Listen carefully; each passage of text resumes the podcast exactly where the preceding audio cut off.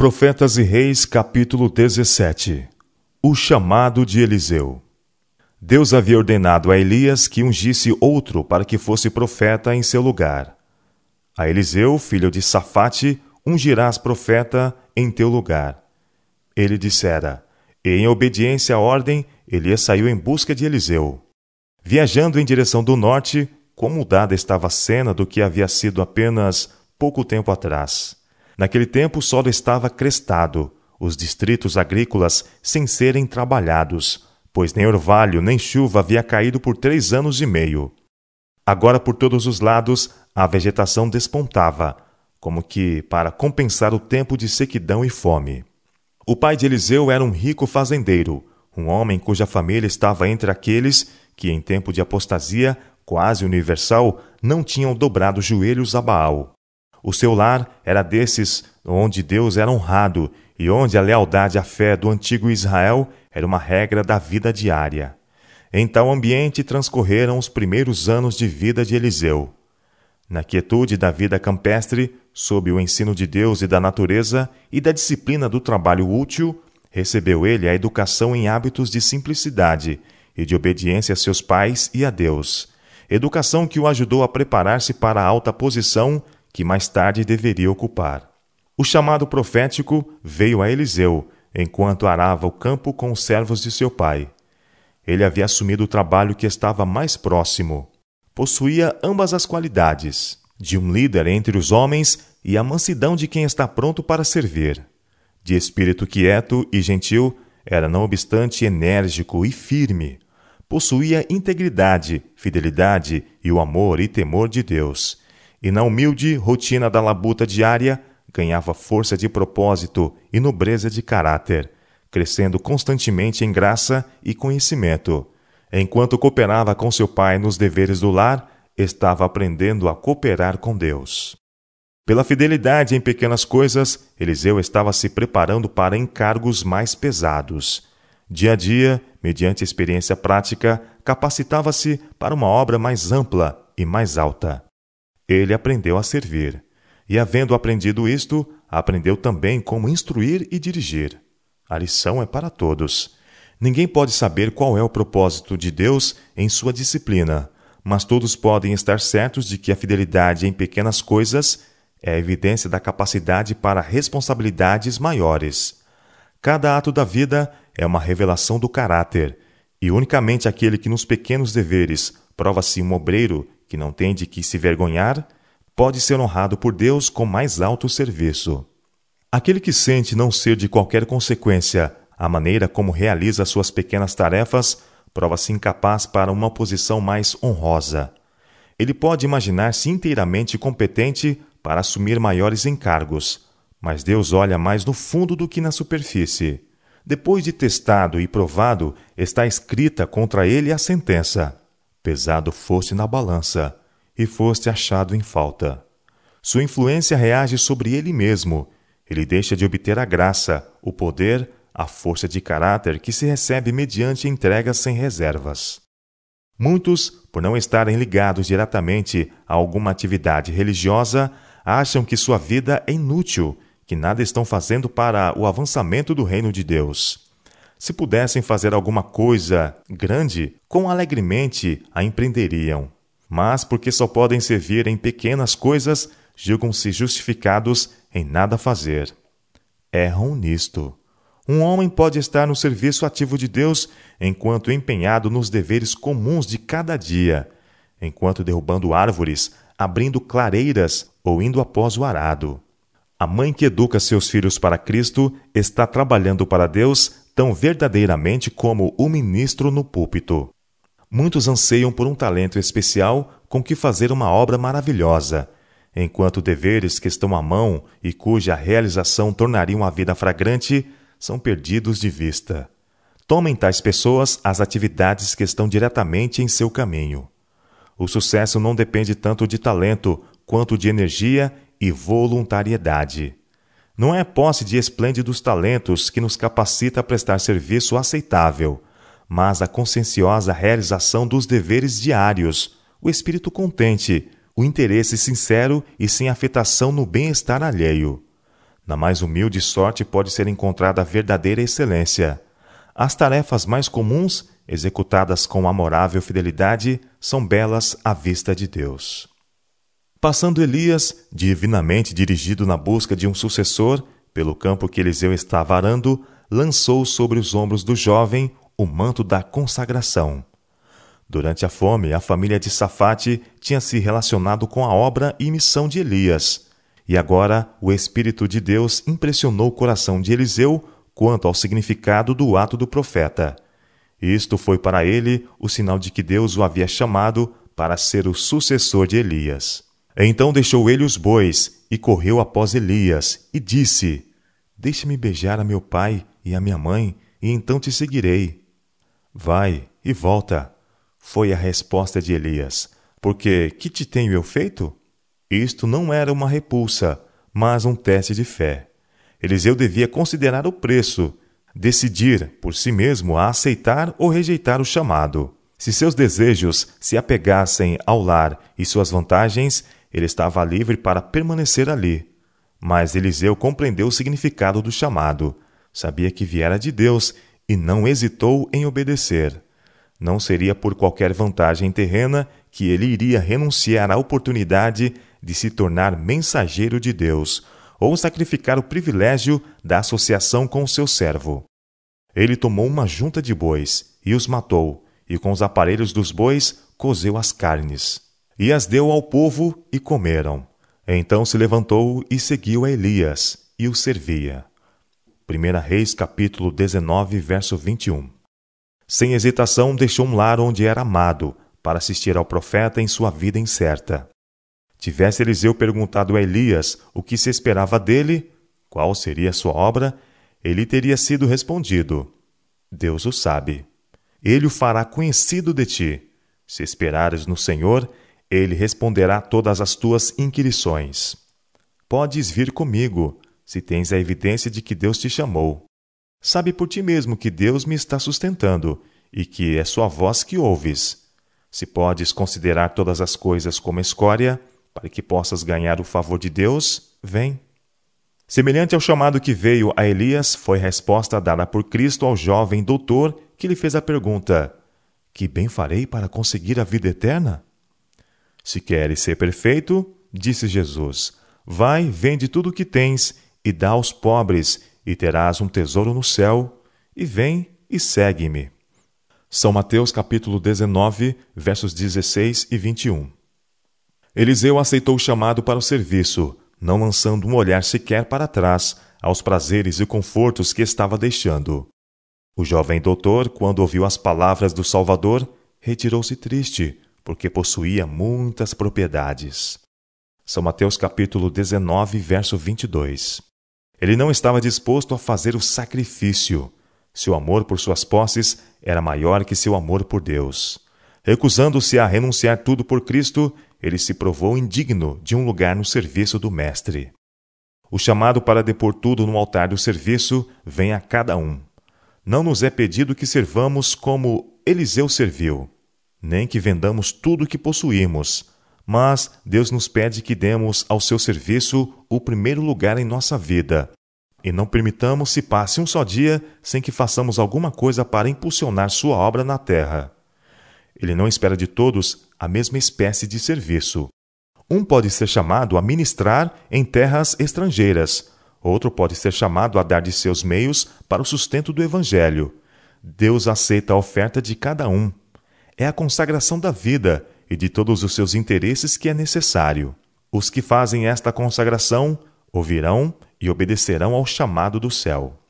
A todos que se tornam participantes de sua graça, o Senhor aponta uma obra a ser feita em favor de outros. Individualmente, devemos permanecer em nosso lugar dizendo: Eis-me aqui, envia-me a mim. Quer seja um bom ministro da palavra ou médico, quer seja mercador ou fazendeiro, profissional ou mecânico, a responsabilidade repousa sobre ele. Sua obra deve revelar a outros o evangelho de sua salvação. Toda atividade em que se empenhe deve ser um meio para este fim. Não foi grande a obra de início requerida de Eliseu. Deveres comuns ainda constituíam sua disciplina. É dito dele que derramava água nas mãos de Elias, seu mestre. Ele estava disposto a fazer o que fosse que o Senhor ordenasse, e a cada passo aprendia lições de humildade e serviço. Como assistente pessoal do profeta, ele continuou a provar-se fiel nas pequenas coisas, enquanto com diário fortalecimento de propósito devotava-se à missão apontada por Deus. A vida de Eliseu depois de unir-se a Elias não foi isenta de tentações. Provas ele as teve em abundância, mas em toda emergência confiou em Deus. Foi tentado a pensar no lar que havia deixado, mas não deu guarida a essa tentação. Havendo lançado mão do arado, resolveu não voltar atrás e, através de provações e lutas, provou-se fiel a seu encargo. O ministério compreende muito mais que pregar a palavra. Significa educar jovens como Elias educou Eliseu, tirando-os de seus deveres comuns e dando-lhes responsabilidades para levarem na obra de Deus. Há no ministério homens de fé e oração, homens que podem dizer: O que era desde o princípio, o que ouvimos, o que vimos com os nossos olhos, o que temos contemplado e as nossas mãos tocaram a palavra da vida. O que vimos e ouvimos, isso vos anunciamos. 1 São João capítulo 1, versos 1 a 3. Obreiros jovens, inexperientes, devem ser treinados por trabalho prático, em associação com esses experimentados servos de Deus. Assim, aprenderão como levar as cargas. Os que assumem este treinamento de jovens obreiros estão fazendo um nobre serviço. O Senhor mesmo coopera com seus esforços. E os jovens, sobre quem têm sido pronunciadas as palavras de consagração, cujo privilégio é estar em íntima associação com obreiros piedosos e fervorosos, devem aproveitar o máximo de suas oportunidades. Deus os tem honrado por havê-los escolhidos para o seu serviço e por havê-los colocado onde possam alcançar maior habilidade para isto. E eles devem ser humildes, fiéis, obedientes e dispostos para o sacrifício. Se submeterem à disciplina de Deus, seguindo suas indicações e escolhendo seus servos como seus conselheiros, redundarão em homens justos, firmes e de princípios elevados, a quem Deus pode confiar responsabilidades. Ao ser o Evangelho proclamado em sua pureza, homens serão chamados do arado e das atividades comerciais comuns que ocupam em grande medida a mente, e serão educados em associação com homens de experiência. Ao aprenderem o trabalho com eficácia, proclamarão a verdade com poder. Através das maravilhosas operações da divina providência, montanhas de dificuldades serão removidas e lançadas no mar. A mensagem que significa tanto para os habitantes da terra será ouvida e entendida. Os homens saberão o que é a verdade. Para frente, sempre para frente, a obra avançará, até que toda a terra tenha sido advertida e então virá o fim. Por vários anos, após o chamado de Eliseu, este e Elias trabalharam juntos, o mais jovem adquirindo diariamente maior preparo para sua obra. Elias havia sido um instrumento para a derrota de gigantescos males. A idolatria, que sustentada por Acabe e a pagã Jezabel tinha seduzido a nação, havia sido decididamente contida. Os profetas de Baal haviam sido mortos. Todo o povo de Israel tinha sido profundamente despertado, e muitos estavam retornando à adoração a Deus. Como sucessor de Elias, Eliseu, mediante instrução cuidadosa e paciente, devia procurar guiar Israel em caminho seguro. Sua associação com Elias, o maior profeta desde Moisés, preparou-o para a obra que logo deveria assumir sozinho. Durante esses anos de ministério unido, Elias era de tempos em tempos chamado a opor-se a flagrantes males com severa repreensão. Quando o ímpio Acabe apoderou-se da vinha de Nabote, foi a voz de Elias que profetizou sua condenação e a condenação de toda a sua casa. E quando Acasias, após a morte de seu pai Acabe, voltou-se do Deus vivo para Baal-Zebub, o deus de Ecrom, foi a voz de Elias que uma vez mais se fez ouvir em veemente protesto. As escolas dos profetas, estabelecidas por Samuel, tinham entrado em decadência durante os anos da apostasia de Israel. Elias restabeleceu estas escolas, tomando providências para que os jovens adquirissem uma educação que os levasse a engrandecer a lei e fazê-la gloriosa. Três dessas escolas, uma em Gilgal, outra em Betel e a terceira em Jericó, são mencionadas no registro. Pouco antes de Elias ter levado para o céu, ele e Eliseu visitaram esses centros de educação. As lições que o profeta de Deus lhes havia propiciado em visitas anteriores, ele as repetiu agora. Especialmente instruiu-os com respeito ao alto privilégio de lealmente manterem obediência ao Deus do céu. Imprimiu-lhes também na mente a importância de permitirem que a simplicidade marcasse cada aspecto de sua educação. Somente assim poderiam receber a modelagem do céu e saírem para trabalhar nos caminhos do Senhor. O coração de Elias se encheu de júbilo quando viu o que estava sendo alcançado por meio dessas escolas. A obra de reforma não estava completa, mas ele podia verificar, através do reino, a exatidão das palavras do Senhor. Também eu fiz ficar em Israel sete mil, todos os joelhos que se não dobraram a Baal, e toda a boca que não o beijou. 1 Reis capítulo 19, verso 18. Enquanto Eliseu acompanhava o profeta em sua rotineira visita de escola a escola, sua fé e resolução foram uma vez mais provadas. Em Gilgal e também em Betel e Jericó, ele foi convidado pelo profeta a retornar. Fica-te aqui, disse Elias, porque o Senhor me enviou a Betel. Mas em seu primeiro trabalho de guiar o arado, Eliseu havia aprendido a não fracassar, nem se desencorajar. E agora que havia lançado mão do arado em outro ramo do dever, não poderia deixar-se desviar de seu propósito. Ele não se afastaria de seu mestre, enquanto tivesse oportunidade de granjear maior capacidade para o serviço. Desconhecida por Elias, a revelação de que estava para ser trasladado fora dada a conhecer aos seus discípulos nas escolas dos profetas, e, em particular, a Eliseu. E agora o provado servo do homem de Deus conservava-se bem junto a ele. Tantas vezes quantas lhe fora feito o convite para retornar, sua resposta foi: Vive o Senhor, e vive a tua alma, que te não deixarei. E assim foram juntos, e eles pararam junto ao Jordão. Então Elias tomou a sua capa e a dobrou, e feriu as águas, as quais se dividiram para suas bandas, e passaram ambos em seco. Sucedeu, pois, que, havendo eles passado, Elias disse a Eliseu: Pede-me o que queres que te faça, antes que seja tomado de ti. Eliseu não pediu honras seculares, ou um lugar elevado entre os grandes homens da terra. O que ele ambicionava era uma grande medida do Espírito que Deus havia derramado tão abundantemente sobre aquele que estava para ser honrado com a trasladação.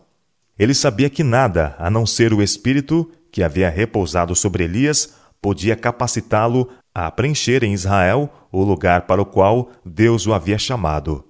Peço-te que haja porção dobrada do seu espírito sobre mim. Em resposta a esse pedido, Elias disse: Coisa dura pediste.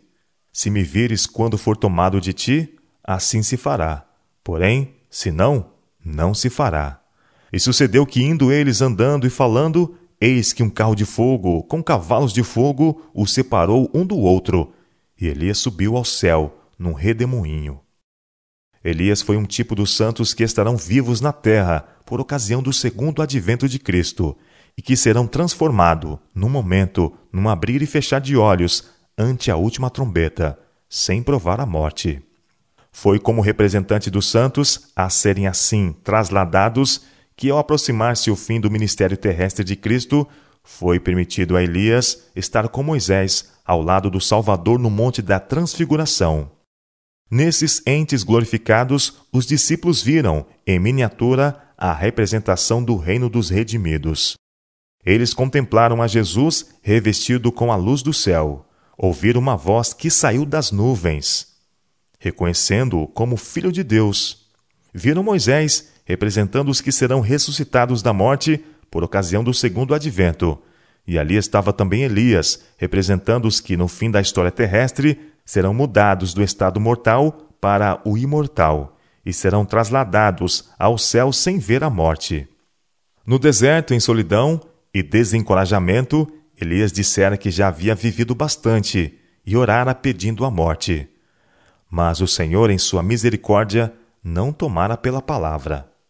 Grande obra havia ainda para ser feita por Elias, e quando sua obra tivesse terminado, não devia ser, não devia ele ser deixado a perecer em desencorajamento e solidão. Não lhe estava reservado descer à tumba, mas ascender com os anjos de Deus à presença de sua glória. O que vendo Eliseu clamou: Meu pai, meu pai, carros de Israel e seus cavaleiros! E nunca mais o viu. E travando dos seus vestidos, os rasgou em duas partes. Também levantou a capa de Elias, que lhe caíra, e feriu as águas, e disse: Onde está o Senhor, Deus de Elias?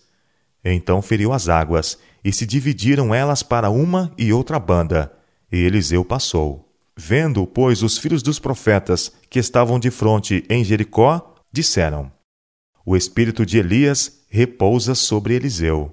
E vieram-lhe ao encontro e se prostraram diante dele em terra. Segunda Reis, capítulo 2, versos 12 a 15. Quando o Senhor, em sua providência, considera oportuno remover de sua obra aqueles a quem tem dado sabedoria, ele ajuda e fortalece seus sucessores, se se voltarem para ele em busca de auxílio e andarem seus caminhos. Podem eles ser mesmos mais sábios que seus predecessores.